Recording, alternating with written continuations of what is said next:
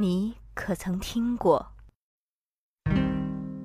庭有枇杷树，吾妻死之年所手植也，今已亭亭如盖矣。你可曾看过？人可以被毁灭，但不能被打败。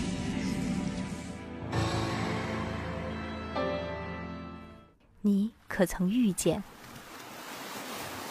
面朝大海，春暖花开。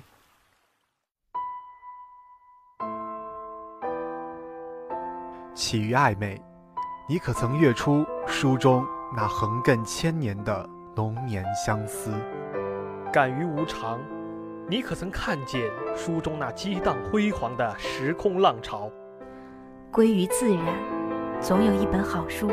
将与你不期而遇。读书人，读书人，读书人幸福人，幸福人。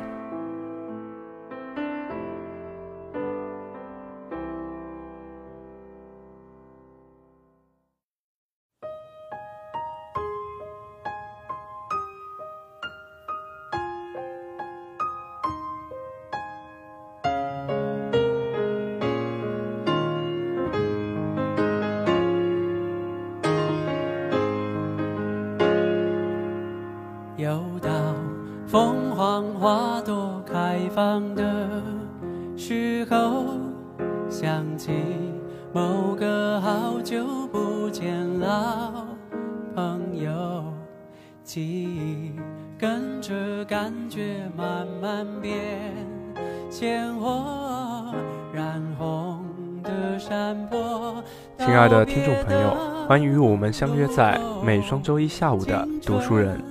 我是叶开，我是尹坤。那一转眼呢，读书人已经陪伴大家走过了一个学期的时光。那在我们最后一期的毕业季特别栏目当中，我们非常幸运的邀请到了读书人的前任主播易村学长。好，大家好，呃，各位听众朋友，好久不见，我是易村。呃，那跟读书人做一个暂时的告别，也有到现在也有一年的时间，非常幸运的又能回到读书人节目组，和大家在播音间中一起谈谈读书的感受。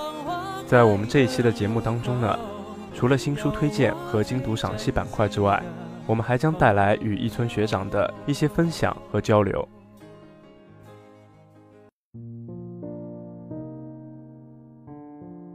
学长，你做这个节目是做了几年啊？我从大一下学期开始，就是从当时的萧台还有他搭档熊里接，呃，接手了这档节目吧。然后，呃，跟搭档一起做了半年，然后自己做了一年多的时间，直到呃许许和亚平来接手这期节目，所以大概不到两年吧，跟读书人的接触。那实际上不到两年时间也可以算是非常长了，毕竟作为南湖大之声的一个学大学生活的一半嘛。对，也已经占据了你大学生活很长的一段时间。那你觉得对这个栏目组，或者说有什么特别深厚的感情，想要再通过这一期的节目向大家表达一下吗？嗯，其实我觉得人人跟人的交流，尤其是呃涉及到这种有就是有经验的人跟新人的这样一种交流，或者说晚辈跟前辈，虽然虽然这种就是不太愿意用呃前辈这种说法去自称，呃，但是我觉得这样的交流中间非常非常重要的一个词就是一种传承吧。你从你自己的前辈身上，呃，学到的东西，你你收获的那些那些精神，或者说感感染，你会呃有一种非常非常强烈的欲望，想要把他们去继续呃传递给接下来的新人们。对对对，因为你学习到了这种东西，所以你也希望就是通过一个途径分享给更多的人。对对对对，所以这是嗯感情吧，因为那个那个时候跟嗯我刚刚入台的时候跟呃读书人的老波一起做节目，会从他们身上，包括他们的声音条件，包括他们做节目的一些非常独到的想法，我觉得是我到现在都难以望其项背，都呃难以企及的，所以会在自己做节目的过程中会呃尝试着去模仿也好，追赶也好，会有这样的想法。嗯，没错。那我对这些前辈也是非常尊敬，并且向他学习的。那么我想问一村学长的就是，做读书人的过程中，最印象深刻的是哪一期呢？嗯，其实说到印象深刻，其实，呃，我自己做节目的那一年中，因为自己在录音间中去做做这种节目，会非常的自由，会想要尝试很多很多新的东西。因为当时我对自己以前做的节目是，呃，觉得不够满意的，会想要有一些突破。我记得我做了一期有关武侠小说的一期节目，就是会涉会涉及到。一些呃自己读过的，包括我我相信这个题材也是大家呃比较喜欢的，哎喜欢的听的一期节目，然后中间会插播很多一些比较经典的，包括电视剧啊也好，电影也好，还有一些游戏的一些配音的一些桥段，就是我相信能够引起大家共鸣的。所以那期节目，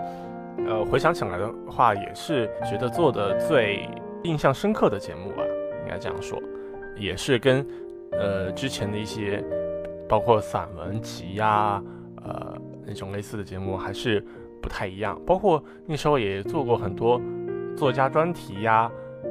还有一些其他的主题的节目。其实尝试的东西还是蛮多的。对，就像我们也做过关于科幻小说啊，还有一些悬疑推理的一些专题。嗯，哎，悬疑推理那期我听，呃，我听过，非常的非常的棒。啊，谢谢。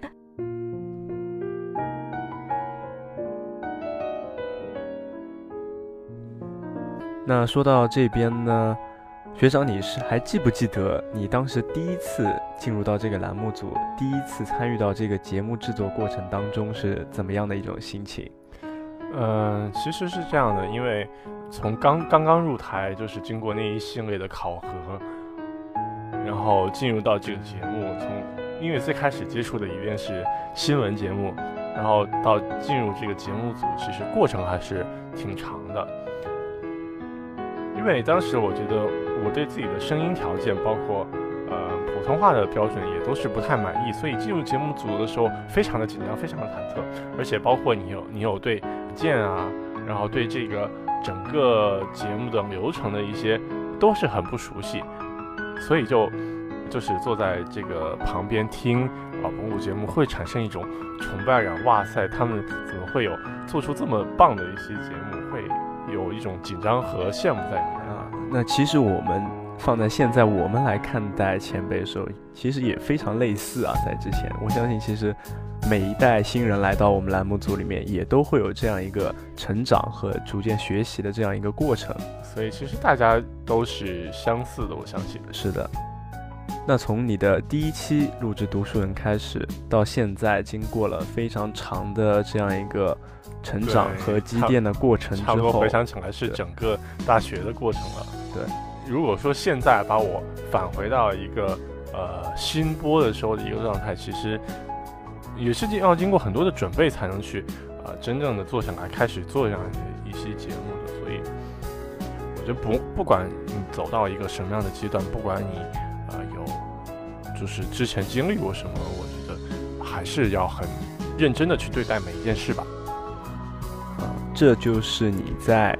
这个逐步成长的过程当中，现在就是回头再来看你走过的这段路程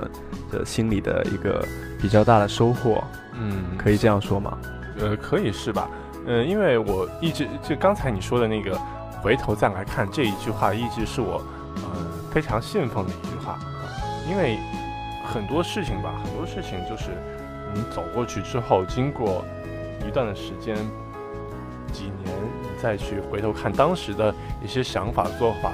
一些反省的时候，当时你会有成长，你会学到很多东西。是的。但是你走过去之后，我觉得你总结出来，你在经历经历更多事情、有更多的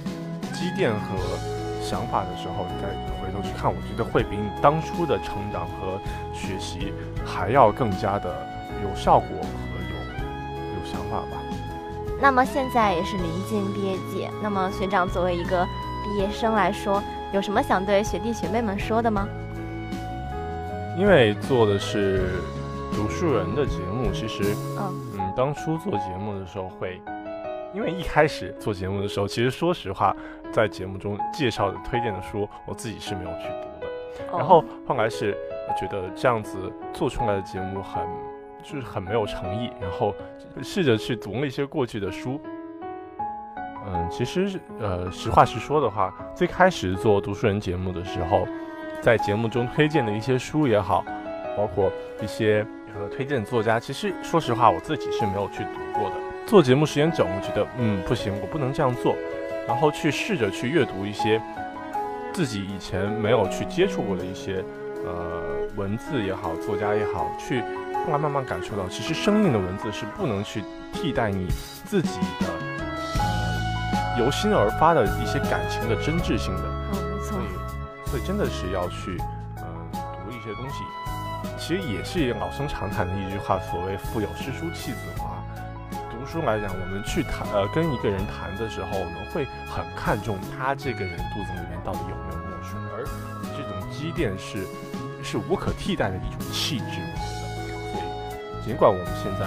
呃，都有很忙的学业，也生活也比较丰富，还是希望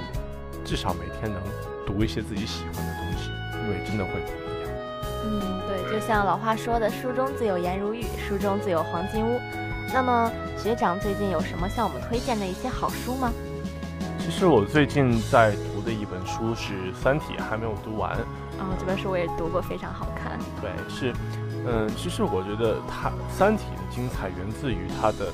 就是作者呃大刘对一些宇宙人生的思考。我因为大刘本身是一个，知道他是一个理科生，对，我觉得应该是一种身处陋室、心怀天下的一种情怀吧。我觉得一种宇宙观。对，就是我们在一些纷繁复杂的生活中，很少能抽出时间去思考我们所身处的这颗星球也好，包括这个这个整个宏观的宇宙也好，它到底是什么样子，它应该是什么样子。作者为我们带来一种，呃，可以说是全新的角度，一种不同的视角，去站在一个呃，可以说是宇宙的制高点去俯瞰我们自己的呃这样一个地球上的人生和整个的生态吧。嗯，没错，因为在整个宏大宇宙面前，人真是显得非常渺小啊。包括他对他在书中一些非常非常硬的那那种一种科幻啊，就是一种非常前沿的物理知识吧。对我非常推呃强烈的推荐大家去阅读一下《三体》这本书，真的非常好看。错，就是让我们大家一起去欣赏一下科学与文学的美妙结合。哎，那一村学长，我很想知道，在我们台里面分配栏目组的时候，读书人这个栏目是你自己选择要加入进来的吗？嗯，对，确实，其实那个这个节目是呃我自己选择一期节目，因为呃当时在选的时候，因为每每一个人选选节目的时候，肯定会选自己呃擅长的或者说喜欢的一些东西。然后当时确实呃不太擅长呃娱乐包括体育的那种领域。当然，现在回头去看，确其实觉得如果选了体育或者说娱乐，也会有一些呃不一样的感受，新的东西或者不一样的经验。嗯，因为当时呃，我的老婆肖台她是在同时做呃娱乐和读书的节目，所以会有我觉得其实也未必就是冲突，或者说是相性不合。对动动如脱兔，呃，对，动静静如处子，动如脱兔的一个状态，对对不对？呃，也是呃会有一些不同的感觉吧。呃，当然了，也是希望读通过读书人这期节目能够了解一些新的东西，去阅读更多种东西，去更加的丰富自己吧。呃，虽然如今看来也并没有真的能够达到那种效果吧。那至少在这个方向上面做出过一些尝试。对，回忆回忆起来还是蛮珍贵的。是的。那既然提到这个地方，一村学长，你觉得读书人带给你的这些东西当中，最最珍贵，或者说是，呃，日后想起来最能够留下深刻印象的，你觉得是哪个方面？嗯，其实我觉得最珍贵、最值得回忆的东西，我觉得是不光是做读书人有这样的感受，其实如果我做了有任何一一种这样自己做节目、自己去在播音间中给听众创造一种愉悦或者价值的这样一一段经历的话，都会有这样的感受吧，就是会你会绞尽脑汁想方设法的去把这一期节目做好。其实说到声音这个方面，呃，因为现在在做老师，其实感受尤其深。呃，因为我也是刚刚入职，刚刚开始授课嘛，就是会讲一节课，呃，一开始气势非常非常充足的，声音也很大，然后讲到最后的，比如说十分钟、二十分钟，就出现气不足，然后慢慢开始自己讲的非常累，所以其实也是挺感谢，呃，在南湖之声学到的这些，包括当时程序练声的时候，可能是对于现在你们来讲是一个比较痛苦的东西，但是，呃，回头去看，觉得。真的还是有很蛮有用的帮助的，对对对。那么在不到二十天的时间里呢，大四的学长们就要迎来自己的毕业季。最近在学校里呢，也是经常能够看到同学们穿着学士服拍毕业照的身影。嗯，对，我们就在昨天已经把毕业照给拍完了，也是尝试了很多呃不同的那种套装啊这种东西啊，其实想起来也是蛮蛮有趣的。哎，那有包括比较经典的扔学士帽的这个环节吗？有啊，就是在呃主楼那边，主楼前面会站站在阶梯上一起扔。其实呃呃拍照这个事情还是呃蛮累的，对，因为就是哦各种凹造型啊，对，尤其是拍集体照的时候，对，就不会在教室啊，在图书馆前，在主楼的时候到处到处拍，几乎几乎是一个上午走遍了整个校园去到处拍照。然后就发现，呃，其实同学们还都是很美的。那一村学长，你对读书人这个栏目未来的发展还抱有着什么样的期许？嗯，其实我觉得就像这个节目的宗旨一样，我觉得，呃，读书人是幸福人这句话说的非常棒，还是希望这个节目能够更多的分享我们读书时候的一些感受和幸福，也希望能够引导更多的人去。参与到我们的读书中来，呃，那就希望读书人越办越好。那么在这里，非常感谢一村学长为我们进行的分享。关于青春呢，我们每个人都有很多话想说，有很多事情可以分享。时光匆匆而过，又到了一年夏天，又到了毕业季，一个离别的季节。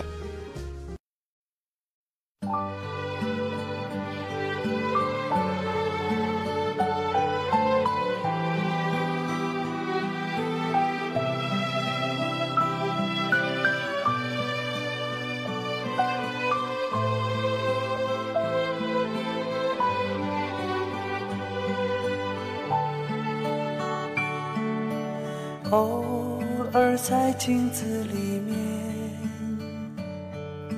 旧时光和我相遇。那片远远的天空，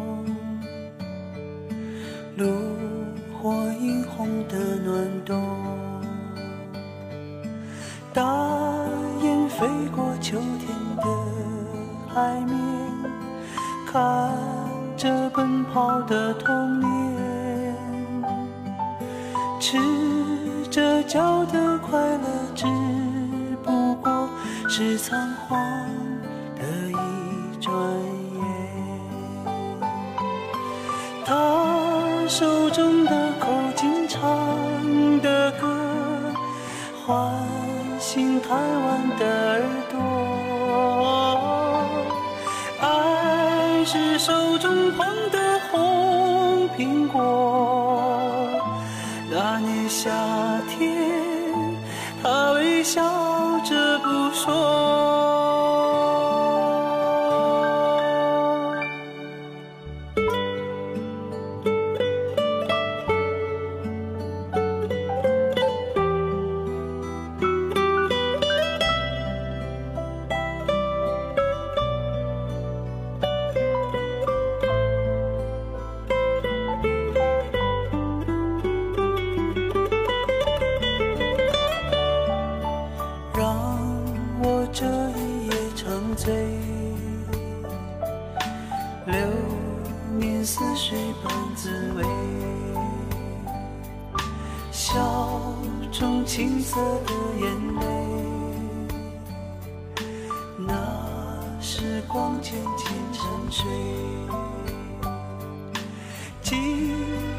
中曾飘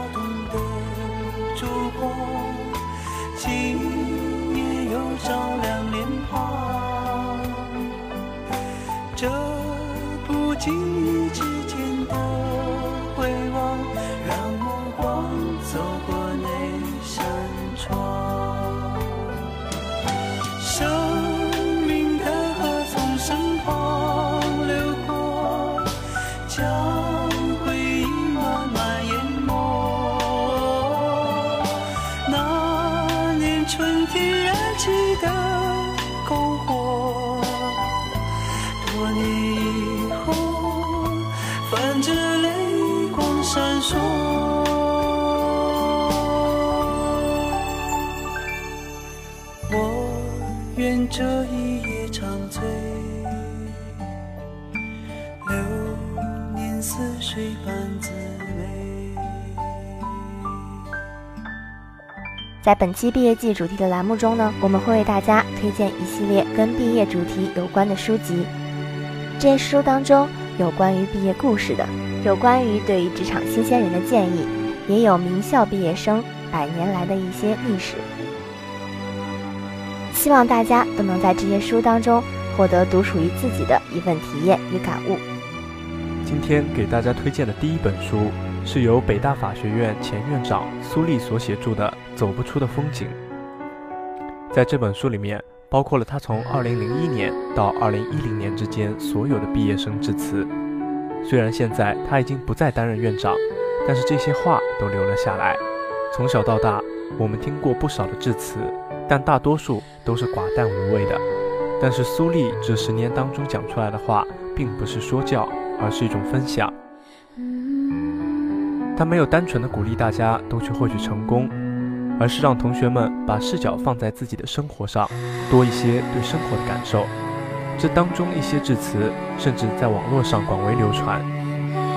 在这本书里面，作者把大学本科的四年当作是人生永远走不出的风景。他坚信，这些记忆和故事会伴随所有经历过的人一生。只是他觉得太可惜，现在的孩子们脚步都太匆忙，太容易朝着社会上认可的成功价值埋头赶路，而忘记了自己的感受。在这样一个轮回的夏日，借着又一波还在热血中的孩子们的快乐与悲伤，在这样一个轮回的夏日，我们何不也暂停下脚步，回忆一下自己的大学生涯，翻一翻那些和毕业有关的书籍？关于青春，我们有太多的话要讲，也有太多的感悟要去表达，但是时光却匆匆忙忙地把我们每个人推向这里。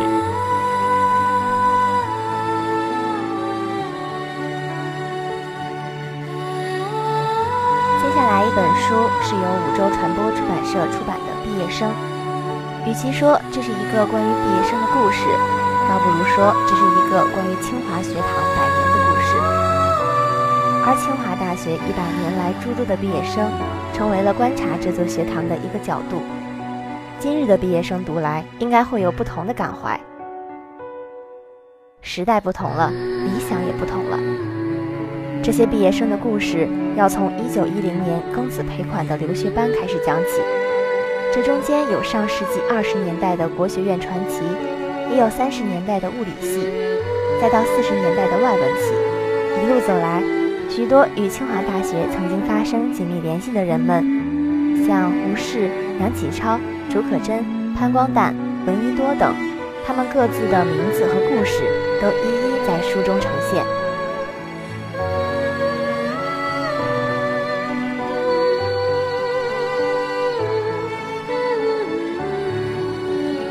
同样也是叫做毕业生的一本书，但这本书是由朵兰所写作的一篇小说。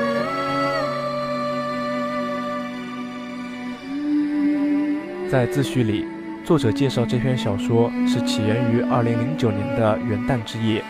那时，他和四位同样无家可归的朋友在一家避风塘里闲聊。彼时的他来到北京不到一年，比起在座的其他几人，还是一个小孩。但相同的是，他们都怀揣着一个从毕业向现实破碎期过渡的旧梦。在接下来收拾行李的过程里，他无意当中看到大学毕业时的照片，回忆起那些难忘的日子的同时，又想起不久前避风塘的聚会上人们所说起的那些毕业故事，于是就有了向大家表达的欲望。这篇小说的主旨还是在说打拼的辛酸，爱情的残忍谎言。但是，这和大多数人的青春都是有关的。接下来一本书是由胖小虎所绘的《毕业这些年》，这是一部先在天涯上连载的漫画，故事围绕着主角谷小关展开。谷小关从小到大一直生活在家乡南昌，在大学即将毕业时，决定独自一人前往长三角打拼。种种磨难后，小关终于找到了一份机构工程师的工作。初涉职场的小关体验到了从未有过的人生经历，有晕车呕吐的窘迫，有熬在实验室里的枯燥，有彻夜加班的艰辛，有毕业时和同学一起唱的最后一首歌，有去追求自己喜欢的女孩，也有独自前往国外接受培训的经历。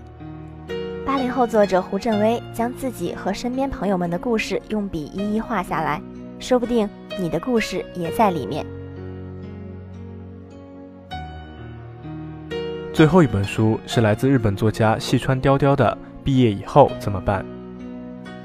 作为细川雕雕的一本代表作，这本书描写了当代日本青年从学校毕业走上社会之后的艰辛历程，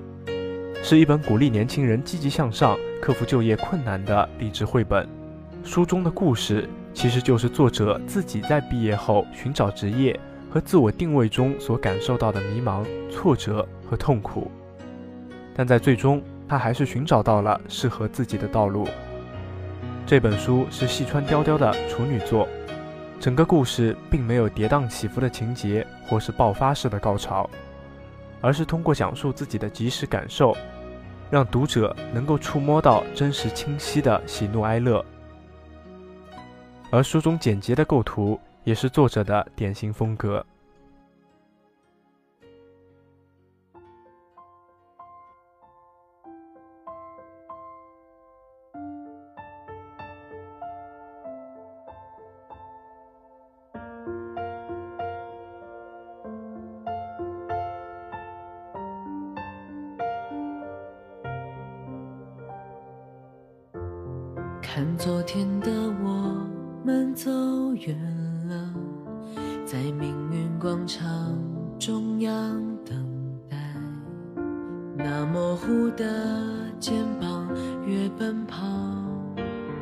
越渺小。曾经并肩往前的伙伴，在举杯祝福后都走散。只是那个夜晚，我深深的都留藏在心坎。长大以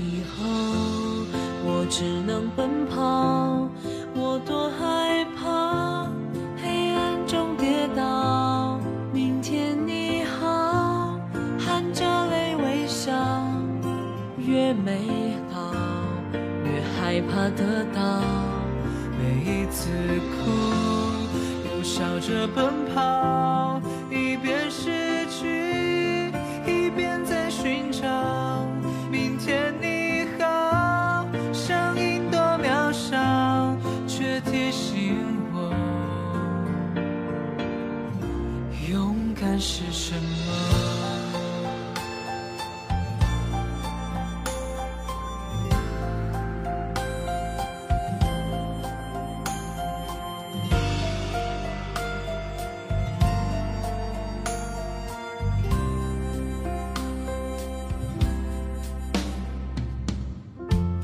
当我朝着反方向走去，在楼梯的角落找勇气，抖着肩膀哭泣，问自己在哪里。曾经并肩往前的伙伴，沉默着懂得我的委屈。时间它总说谎，我从不曾失去那些肩膀。长大以后，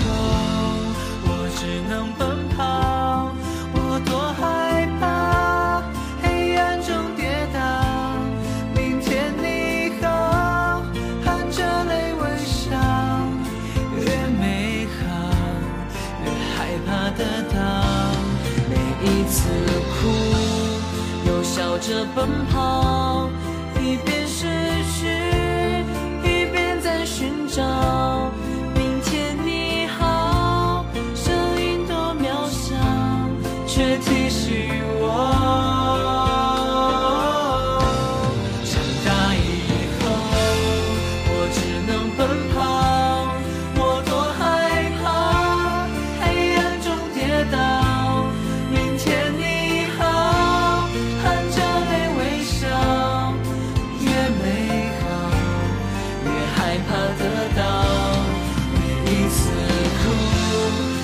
笑着奔跑，一边失去，一边在寻找。明天你好，声音多渺小，却提醒我，勇敢是什么。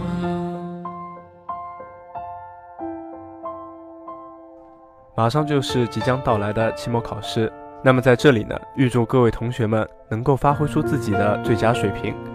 在即将到来的暑假之中呢，也能够多读一些好书，充实自己。今天的读书人到这里就要和大家说再见了，我是叶开，我是尹坤，我是一村。让我们相约下一个学期再见。